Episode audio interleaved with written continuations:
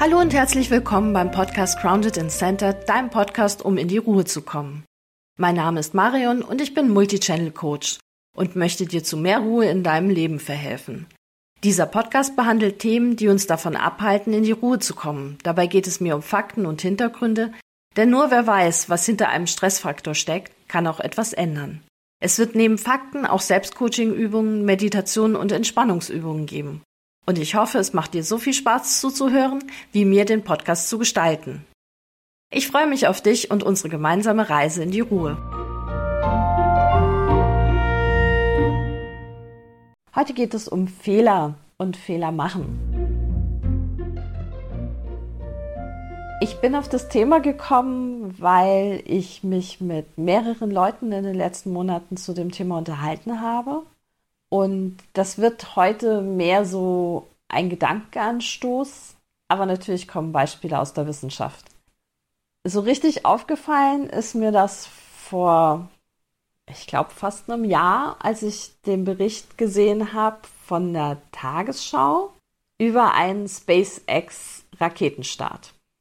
Ich weiß, Raumfahrt interessiert nicht jeden, aber das ist jetzt mein Beispiel es wird auch weiterhin im Bereich Raumfahrt bleiben.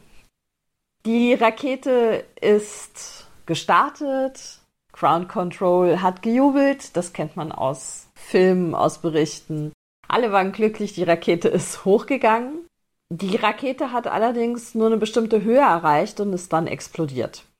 Jetzt war die Rakete unbemannt, war also reine Materialschlacht. Und die Leute in Ground Control haben immer noch gejubelt. Und der Tagesschausprecher war total, also der da vor Ort war, der deutsche Journalist, war total schockiert und hat gemeint, ich glaube, die verstehen nicht, was da gerade passiert ist, dass da was explodiert ist. Sonst würden die ja jetzt nicht weiter jubeln. Doch, natürlich wussten die, was da passiert ist. Das sind die Spezialisten. Die wissen, wie ihre Raketen aussehen sollten, wenn sie normal fliegen. Die wissen, an welcher Stelle welche Messwerte erscheinen müssen, wenn alles in Ordnung ist. Dahinter steckt allerdings eine komplett andere Fehlerkultur, als so normal und gemeinhin hier in Deutschland vorhanden ist. Und ich sage jetzt mal hier in Deutschland, ist bestimmt weit verbreitet. Ich weiß aber, dass in Amerika ist es zum Beispiel ein bisschen anders, weil sonst wäre SpaceX überhaupt nicht möglich. Jetzt erzähle ich ein bisschen was zur Philosophie von SpaceX und vor allen Dingen auch gegenüber der NASA. SpaceX geht davon aus, dass sie aus ihren Fehlern lernen.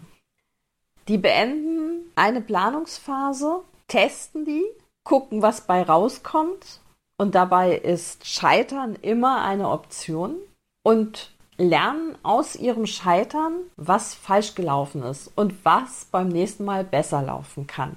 Dann machen sie alles nochmal neu und tatsächlich ist die gleiche Rakete beim nächsten Mal tatsächlich viel weiter gekommen, allerdings auf einer anderen Stufe dann explodiert, als beim ersten Mal. Und das heißt, die erste Stufe haben sie komplett fein gelöst, alles prima, die zweite eventuell auch schon so halb und beim nächsten Mal wird diese Rakete richtig gut starten. Falls er das nicht schon ist, weil ich beobachte das jetzt nicht wirklich so detailliert mit. Und das ist die Vorgehensweise. Und damit sind sie schneller und sogar günstiger, obwohl man das so irgendwie nicht denken würde, als die NASA.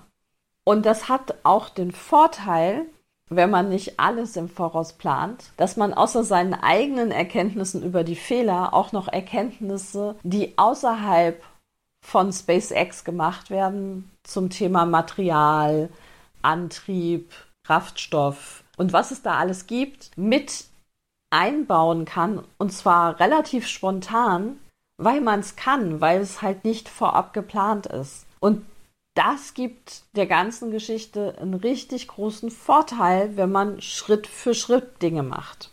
Das ist das eine. Also man lernt aus den Fehlern, man geht nur schrittweise vor und plant nicht das Ganze. Und auf der anderen Seite ist die Idee dahinter, dass man auch Ideen, die man hatte, die funktioniert haben, verwerfen kann.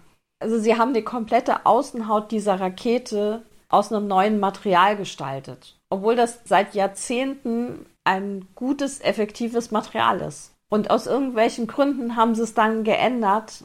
Und mit Sicherheit waren das gute Gründe. Da kommt dann nochmal Innovation rein. Weil wenn ich immer die alten Wege gehe, kann ich ja nicht wirklich was Neues machen oder ein besseres Ergebnis erwarten. Ich kann alte Dinge nur bis zum gewissen Grad optimieren, bevor ich tatsächlich richtig innovativ werden muss, um dann größeren Schritt zu machen. Also das ist die Philosophie.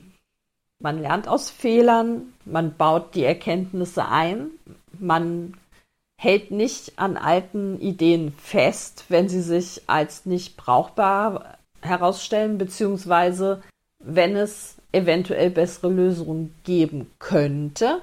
Und Zeitpläne sind nur eine sehr vage Geschichte. Ich kann Fehler nicht einkalkulieren. Also theoretisch schon, aber vielleicht brauche ich für einen Schritt drei Fehlerzyklen, für den anderen nur einen oder gar keinen. Und insofern sind Zeitpläne eben sehr, sehr vage. Dagegen steht die NASA und dagegen steht eine ganze Menge Forschung auf dieser Welt, die nicht privat finanziert wird. Man muss nämlich einen komplett ausgearbeiteten Entwurf abgeben, um öffentliche Fördergelder zu bekommen. Und das heißt, es muss im Voraus schon ganz genau klar sein, welches Material brauche ich, wie wird das alles ablaufen, welche Stufen, welche Schritte habe ich, und jede dieser Stufen und Schritte ist schon komplett ausgearbeitet. Das heißt, ich muss im Voraus schon mal alle Fehlerquellen finden. Das heißt, die Planungsphase ist unendlich viel länger. Wenn tatsächlich mal Fehler dann auftreten, das heißt, die Planung war nicht korrekt, habe ich relativ wenig Spielraum, um Dinge dann nochmal zu verbessern oder nochmal neu zu machen. Und auf der anderen Seite habe ich so gut wie gar keinen Spielraum, wenn neue Erkenntnisse von außerhalb kommen. Das kann ich in dem Moment nicht wirklich einbauen, weil es nicht im Antrag stand. Und natürlich gibt es da auch eine gewisse Flexibilität, aber die ist jetzt nicht so riesig. Und das heißt, das Endprodukt ist 99 Prozent so, wie es in der Planung drinsteht. Alleine durch diese endlos lange Planungsphase, in der ich alle Eventualitäten vorab schon mit einberechnen muss, wird dieses Projekt viel länger dauern, wahrscheinlich viel mehr kosten, vor allen Dingen, weil ich ja das kennt man ja bei ganz vielen Sachen wie Bauvorhaben. Ich kann bestimmte Inflationen nicht mit einberechnen oder Knappheiten von Rohstoffen. Bei manchen geht das vielleicht, bei anderen nicht. Und dann, oder ich kann eine Pandemie nicht vorhersagen und dann wird das Projekt länger und entsprechend viel teurer. Das sind so die zwei Philosophien, die dahinter stehen. Ich denke, wir alle kennen die zweite sehr, sehr gut auch im Privatleben versucht man so gut wie möglich zu planen, für alle Eventualitäten vorbereitet zu sein. Das Problem mit diesen Plänen ist, und den Spruch liebe ich wirklich, das Leben passiert, während man Pläne macht. Das heißt, ich habe meinen wunderschönen Plan und dann passiert irgendwas, wie eine Pandemie oder es muss ja gar nicht so großes sein, mein Auto geht kaputt. Und mein Plan war, mit dem Auto irgendwie zur Arbeit zu fahren. Und schon ist mein schöner Plan dahin. Bei einem kaputten Auto, wenn ich morgens zur Arbeit fahren will, habe ich mit Sicherheit die Flexibilität zu sagen, okay, gut, jetzt habe ich irgendwie eine Alternative oder ich kriege das irgendwie anders geregelt. Bei größeren Planungen fürs Leben ist das manchmal schwierig, da gibt es zwei Dinge, die einen so ein bisschen dann blockieren. Das eine ist, dass man gerne diesen Plan fortsetzen würde und jetzt irgendwie hängen geblieben ist an der Stelle und nicht weiterkommt. Und weil man diesem Plan folgt, auch diese Scheuklappen hat, dass man gar nicht links und rechts sieht, um zu gucken, gibt es denn jetzt eigentlich Möglichkeiten, das anders noch gelöst zu bekommen, dass ich irgendwie zum Ziel komme. Vielleicht nicht auf die gleiche Art und Weise, aber trotzdem zum Ziel. Und das andere, was passiert ist, dass man in Selbstvorwürfe gerät, weil man hier ja irgendjemandem Schuld geben muss, entweder sich selbst oder irgendjemand anderen oder irgendetwas, weil das kann ja jetzt eigentlich nicht passieren, weil man hat das ja so gut geplant. Also wer hat denn jetzt Schuld, dass das nicht funktioniert? Dass das manchmal einfach Kleinigkeiten sind, die falsch laufen, wo keiner Schuld hat. Vielleicht ist das Auto zusammengebrochen, weil keine Ahnung, irgendein Ersatzteil, irgendein Gebrauchsteil in dem Auto viel stärker belastet wurde, als das eigentlich vorgesehen war, aus welchen Gründen auch immer, weil es gestern gefroren hat und heute ist es warm oder weil es diesen Sommer heiß war. Irgend sowas, wo Material dann nachgibt, wo keiner was für kann, aber dann man sich irgendwie Vorwürfe macht, ah, man hätte ja aber noch mal in die Inspektion gehen können oder warum hat denn jetzt nichts geleuchtet? Oder bei der letzten Inspektion ist das übersehen worden, da hat der Mechaniker Schuld. Also bringt einen keinen Meter weiter in dem Moment, man steht immer noch mit einem kaputten Auto da, verrennt sich dann in solche Gedanken. Das Gute an einer flexibleren Philosophie, was Probleme und Fehler anbelangt, ist, dass man jetzt in diesem Moment mehr aktiv werden kann. Ich kann sagen, okay, eigentlich muss ich jeden Morgen, wenn ich aus der Haustür rausgehe, damit rechnen, dass mein Auto irgendwas hat. Klar, wenn ich ein neues habe, ist es eher erstaunlich, aber könnte trotzdem passieren. Es kann nachts irgendjemand dagegen fahren und dann ist das Auto kaputt. Das kann ich nicht verhindern. Das sind Dinge, die passieren in dieser Welt und es ist halt so. Und dann muss ich sagen, okay, egal, ist jetzt so. Jetzt kommt der nächste Schritt und dann im Nachhinein kann ich mir überlegen, okay, wie kann ich es denn das nächste Mal vermeiden? Aber es bringt in dem Moment nicht so viel, sich selber Vorwürfe zu machen. Es bringt gar nichts, im Nachhinein sich über vergossene Milch den Kopf zu machen und sich dann auch noch selber Vorwürfe zu machen, dass man das nicht hat vorhersehen können. Wenn wir jetzt mal vom Privaten weggehen, wo wir vielleicht alle ein bisschen lockerer sind und zur Arbeit kommen, wo dann tatsächlich Fehler gemacht werden, wie jetzt bei SpaceX. Also da braucht noch nicht mal eine Rakete zu explodieren, wo manche Chefs schon explodieren, wenn irgendwelche Fehler sind. Das können irgendwelche Druckfehler sein bei Broschüren oder man hat sich im Datum geirrt für ein Meeting, solche Dinge, die halt nicht gut ankommen, wo man vielleicht mit sich selber manchmal einfach ein bisschen lockerer sein sollte und mit seinen Mitarbeitern und Kollegen. Und wenn du ein Chef bist, vielleicht mit deinen Mitarbeitern. Denn tatsächlich macht doch keiner gerne Fehler. Wir versuchen das alle zu vermeiden. Und wenn welche dann passieren, dann ist das allen meistens unangenehm. Wenn man dann von vornherein sagt, ja gut, dann guck mal, wie du jetzt deinen Fehler wieder glatt ziehst, einfach gucken, okay, da ist jetzt ein Fehler passiert. Kann man den jetzt noch irgendwie verbessern? Kann man den in Zukunft vermeiden? Wenn ja, wie? Und dann war's das. Es gibt diese Geschichte und ich weiß nicht mehr genau, wer das war, ob das Henry Ford war oder irgendeiner von diesen großen, erfolgreichen amerikanischen Männern, der zu jemandem gesagt hat, der ihm gerade eine Million versenkt hat durch einen Fehler er wird ihn jetzt nicht rausschmeißen. Er hat gerade das teuerste Lehrgeld seines Lebens gezahlt und er hofft doch, dass wenn der andere eine Million versenkt hat, er das gelernt hat, was man richtig machen muss, weil er ja jetzt gesehen hat, wie es nicht geht. Und das hat ihm zwei Dinge gesichert. Dass der Mitarbeiter wahrscheinlich wirklich nie wieder einen großen Fehler gemacht hat und die endlose Loyalität dieses Mitarbeiters, weil der ist auf jeden Fall dankbar. Aber Fehler passieren. Man muss damit nur umgehen. Und vielleicht müssen wir alle lernen, besser mit Fehlern umzugehen, die einzuberechnen und zu gucken, was lerne ich denn auch daraus? Das Problem ist nämlich auch, wenn ich jemanden rauswerfe, weil er einen Fehler macht, dann werden komplett andere Rückschlüsse gezogen. Derjenige, der, also der Chef, der den Mitarbeiter rausgeworfen hat, hat den Rückschluss gezogen, so jemanden stelle ich nie wieder ein. Oder ich muss Leute viel besser einarbeiten, was vielleicht ein guter Rückschluss ist. Und der, der rausgeflogen ist, wird sich natürlich vornehmen, keine Fehler mehr zu machen. So wie vorher auch schon. Vielleicht konzentrierter arbeiten, vielleicht besser nochmal nachprüfen, 25 Runden drehen, dass ja kein Fehler mehr drin ist am Ende vom Tag dann halt vielleicht auch sagen, weiß ich nicht, die Branche ist nicht mein Ding, das ist, äh, so ein Chef will ich nie wieder haben, die Firma ist kacke. Aber tatsächlich, wenn man sich anguckt, was war denn jetzt der Fehler und wie ist es zu diesem Fehler gekommen, könnte man den vielleicht in Zukunft insgesamt vermeiden. Da würde die Firma was von lernen, da würde der Mitarbeiter was von lernen. Aber so ist tatsächlich die Fehlersuche ganz oft dann damit abgetan, indem man sagt, aber der Mensch war schuld.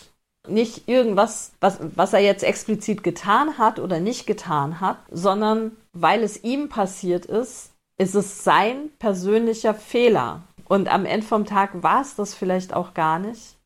Wenn ich nicht Angst haben muss, für einen Fehler richtig starke Konsequenzen zu fühlen oder auszubaden, dann gestehe ich Fehler ja auch viel eher ein und kann zum Chef gehen und sagen, Chef, da ist was schiefgelaufen, guck mal. Und kann vielleicht sogar fragen, ich, ich weiß nicht mal, wo der Fehler lag, aber das Ergebnis ist halt nicht das, was ich erwartet habe oder was irgendjemand hier erwartet hat. Und dann kann man da auch wirklich nochmal auf Fehlersuche gehen.